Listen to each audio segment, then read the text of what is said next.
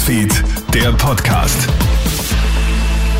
Schönen Nachmittag aus der Krone Nachrichtenredaktion. Felix Jäger hier mit deinem News Update. 65 Wohnhäuser müssen in Ansfelden in Oberösterreich evakuiert werden. Bei der Bohrung für eine Wärmepumpe ist es zu einem Austritt von Wasser und Gas gekommen.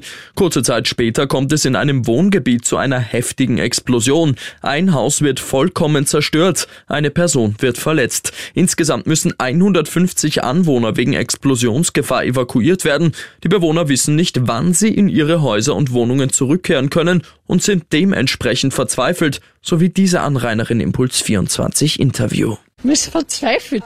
Nur dazu, wo ich allein im Haus bin, nur mit meiner Pflegerin. Und, und ja, es ist arg. Schrecklicher Fall von Tierquälerei in Wels. Ein Unbekannter hat einem Schwan die Flügel mit einem Kabelbinder zusammengeschnürt und dem Vogel die Federn eines Flügels abgeschnitten. Die Tierhilfe Gusenthal hat den schwer verletzten und flugunfähigen Schwan ins Tierheim gebracht. Dort wird er nun versorgt. Nur wenige Tage zuvor sind einer Taube in Linz beide Flügel und die Schwanzdaunen abgeschnitten worden. Ja, die Menschen werden immer brutaler, sagt Johanna Stadler von der Pfotenhilfe. Es ist halt auch so unfassbar, weil bei Tieren haben wir es ja mit fühlenden Lebewesen zu tun, die nicht anders sind als wir. Also ich kann mir nur immer wieder an den Kopf greifen und mich fragen, wohin das noch alles führen soll.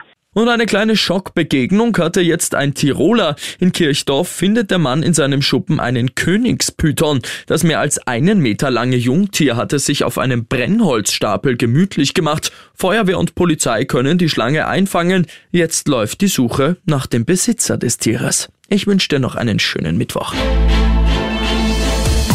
Krone Hits, Newsfeed, der Podcast.